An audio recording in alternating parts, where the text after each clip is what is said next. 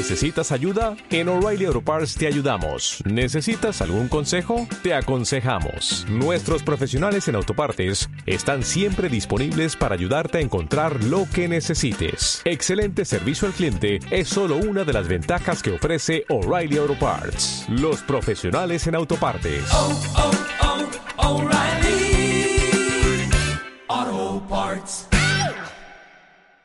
Pero la, la- la primera novedad que, que te traigo es una que sé que a ti te gusta. Venga, a ver si me a ver si me convences. señor Mike también. A ver si me convences. Hablamos de Ecstatics.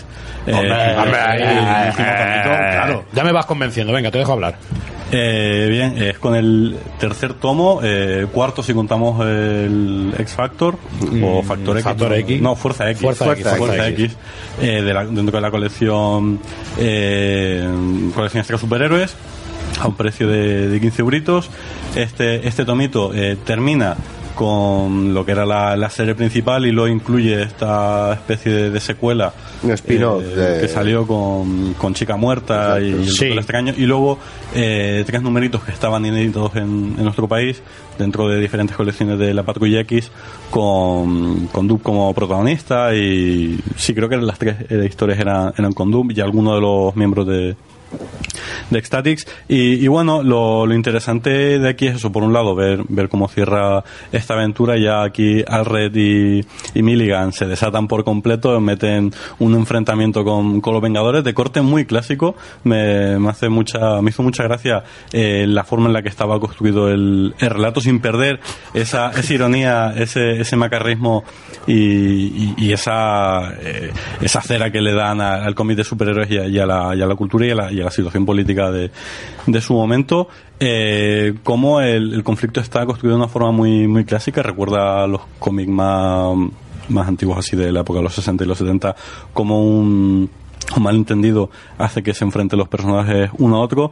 Y, y lo que digo eh, es muy interesante sigue un poco la, la línea de, de los tomos anteriores cuando veíamos la crítica por ejemplo a todo el tema de, de Cuba con el con el Ian el niño balsero. Niño balsero. claro ah, ah, y la liberación del niño que... aquí había ahí hay alguna había alguna mención a, mm, al tema eh, de, de, por ejemplo eh, todo el tema de- del yihadismo y Sí, sí, sí, cuando hay una historia que está Pero eso yo creo que ha sido desde el principio de la obra en lo que está reflejando y cómo lo vende como hasta como espectáculo. Claro, pero eh, me gustaría destacar este, este concepto en concreto porque hay una de, una de las partes de, de esta trama contra los Vengadores eh, hace que aparezcan la- las Valkyrias, se mete un poco en el mito de la Valkyria y con el tema del, del Valhalla.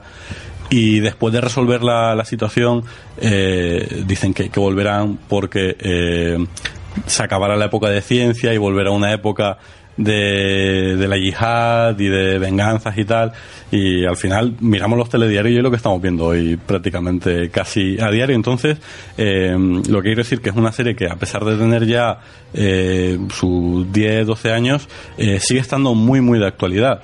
Eh, en el tomo anterior se, se comentaba, por ejemplo, aquel, aquel trasunto de Lady Di, Lo de Lady Di, sí. eh, reconvertida en cantante pop, que intentaban eh, ocultar el, el nombre y demás, y, y esa referencia para por el tema de las polémicas que, que hubo, las críticas que hubo por parte de, de los medios británicos que hicieron. y, la que de- al final- y la denuncia del Palacio de Buckingham. Claro, pero aquí hay, aquí hacen referencia a eso y ya mencionan el nombre de, de- de Lady Di, que es decir, que son, es una serie que, que siempre ha jugado un poco eh, en ese límite eh, y elaborando una crítica muy mordaz, muy satírica y, creo que lo han llevado hasta las últimas consecuencias aquí, tanto en, lo que es la, la serie principal como luego en, en este en este spin-off, esta pseudo secuela con Chica Muerta, donde recuperamos también algunos de los, de los personajes de, de Ecstatics con Doctor Extraño como coprotagonista.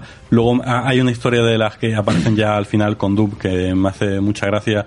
Lo contratan como una especie, contratan un detective privado que tiene que, mm, que, que investigar a una chica que al parecer está poniendo los cuernos a, a su, a su, a su esposo, a su marido, y la, la resolución que tiene, que tiene esa trama, eh, el giro ese final que, que te muestra, jugando mucho con las expectativas de, del espectador, eh, te vuela prácticamente la cabeza por completo. Luego tenemos una historia también con, con la Patrulla X, eh, escrita otra vez con, por Milligan y, y dibujada por, por Arlet.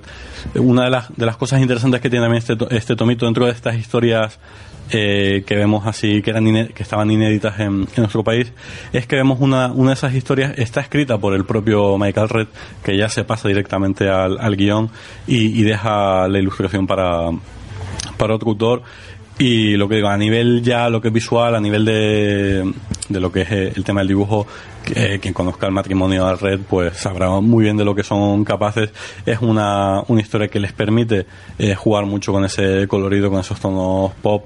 Pero Eh, te voy a hacer una pregunta sobre el tema del dibujo. ¿No te ha parecido a ti que aquí, por ejemplo, sí está, por ejemplo, el dibujo hecho más grueso, es más grueso, más vasto el dibujo a lo que teníamos en anteriores, en anteriores tomos?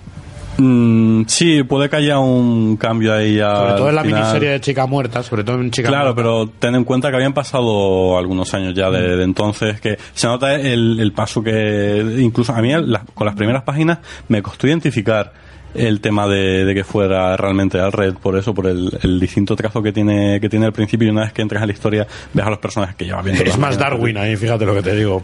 Claro, de- pero de hecho eh, Darwin Cook estuvo también involucrado Sí, claro, en, la serie. Entonces ah, llega un momento en que se mimetizan todos ahí los, los artistas, que cuando hay algún cambio así de dibujante, eh, se agradece esa mimesis que hay entre todos porque te, te permite que, que todo tenga cierta coherencia. Luego, en esta miniserie se juegan con conceptos muy chulos como el tema de las resurrecciones de los personajes Marvel y de- del cómic en en general. Eh, se inventan una teoría muy, muy loca, pero que, que tiene mucha razón de ser. Es decir, Sí. apela directamente a, a las decisiones editoriales y a, y a lo que suele anhelar el público y explica un poco eh, el por qué hay personajes que solo pasan muertos seis meses y, y otros como los, eh, los Statics que después de 10 años no han vuelto a aparecer. Entonces juega muy bien con, todo ese tipo de, de conceptos y, lo que decía al principio, ese tono satírico y crítico no solo con lo que es la, sociedad y, lo que es la, cultura popular, sino con la propia industria y, con ellos mismos. Ahí hay referencias muy sutiles a, a las historias de los propios personajes, a, la propia concepción de- del grupo y al modo de hacer de, de Marvel y decir de las grandes editoriales y el tema este de las resurrecciones a mí me pareció eh, especialmente divertido y, muy ilustrativo de cómo se mueve el mercado.